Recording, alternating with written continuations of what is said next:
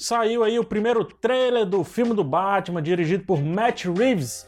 Apesar de não comentar trailer aqui no canal, surge aqui um assunto que eu gostaria de debater aí com os amigos. Afinal, precisamos de uma nova origem, de um novo Batman é, sendo contado aí no cinema? Eu acho que responder sim ou não é buscar a preguiça do lugar comum.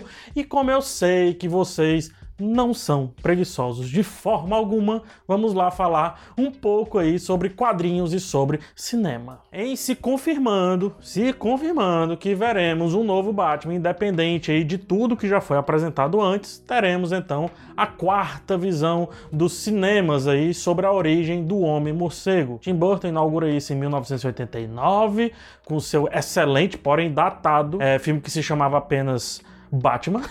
Depois, Christopher Nolan apresenta a sua versão em 2005 com o Batman Begins, particularmente a minha favorita, né, que só apresenta o Batman para além da sua metade, o que é muita coragem em se tratando de filmes de quadrinhos. Temos também a mini origem, que fica longa por estar sempre em câmera lenta do Zack Snyder, né, em Batman vs Superman, e eis que chega a vez de Matt Reeves sugerir uma nova visão no filme The Batman. É, vamos fazer aqui é, umas continhas para mostrar como as coisas estão ficando cada vez mais apressadas. Da origem do Tim Burton até a origem do Nolan, temos aí bons 16 anos. Praticamente uma geração e meia, se duvidar duas gerações, dependendo aí do que aconteceu no mundo, né? Do Nolan a Zack Snyder, temos mais ou menos 10 anos, é, fechando aí uma geração, vamos colocar assim. Porém, de Zack Snyder para Matt Reeves, temos cinco anos, caso o filme realmente estreie em 2001, no caso, ano que vem, conforme planejamento. É 16, 10 e então 5 anos, o que não dá nem uma geração, quanto mais o suficiente para termos debatido Batman vs Superman em sua completude. Acredite, ainda dá pano para manga em épocas de Snyder Cut de Liga da Justiça. Sério, tem coisa aí. Baseando-me em números e olhando friamente, a resposta seria um lindo, simples, porém sonoro não não precisamos da origem do Batman sendo contada mais uma vez. Só que eu acho que esse assunto não merece tanta frieza dos números. É, se formos é, carinhosos, inclusive podemos dizer que a visão do Zack Snyder não pertence bem a um filme do Batman, mas à visão do morcego ali do universo expandido de filmes da DC. E como esse novo filme aparentemente não pertencerá a esse cenário, poderíamos ali tirar o Zack Snyder dessa equação e comparar banana com banana e não banana com maçã.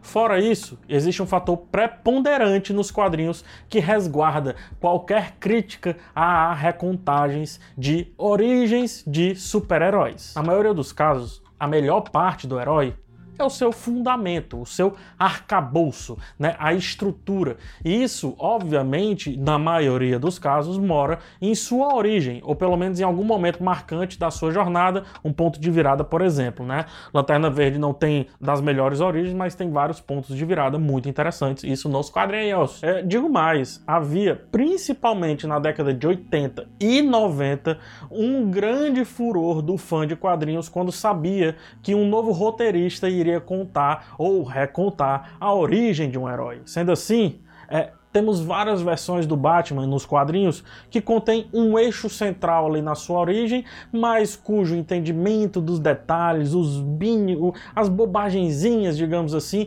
nem sempre é igual ao do anterior, à visão anterior e também à visão posterior, adicionando sempre é, novas camadas à gigante alegoria da justiça que é o personagem Batman. E aí vem as perguntas, né? Por que, que o mesmo não pode ser é, transposto para o cinema?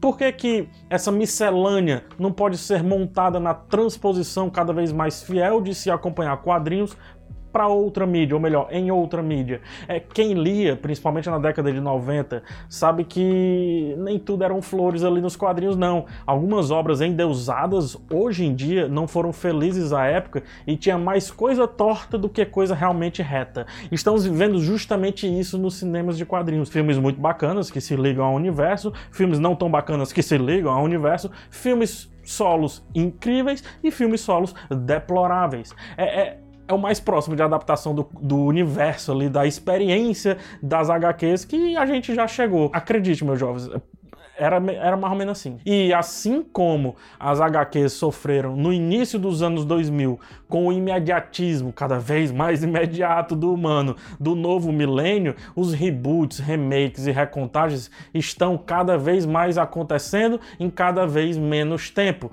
Olhando aí sim com frieza para essa situação, é mais uma característica do universo das HQs sendo trazidas aqui para os cinemas por que não? E aí eu apelo para a máxima. Dê um tema de redação para uma sala com 50 pessoas e tenha então 50 versões minimamente diferentes desse mesmo tema. Isso é bom ou ruim? Depende de quem for corrigir as 50 redações. Mas brincadeiras à parte, isso, na minha humilde opinião, é o que faz o receptor dessas versões crescer em conhecimento e posicionamento. Sendo assim, Caso o Batman de Matt Reeves adicione algo diferente e coerente né, ao Homem-Morcego, ganhamos a gente na mesa de bar ali ao discutir sobre o que faria ou não um homem vestido de preto pairando pela noite de uma cidade em busca de justiça contra a máfia. É, eu chuto inclusive que a nova adição será a transformação de um homem vingativo, um herói vingativo, em um justiceiro que, caso aconteça, será muito bem-vinda. Afinal, mesmo que não precisemos colocar o dedo na tomada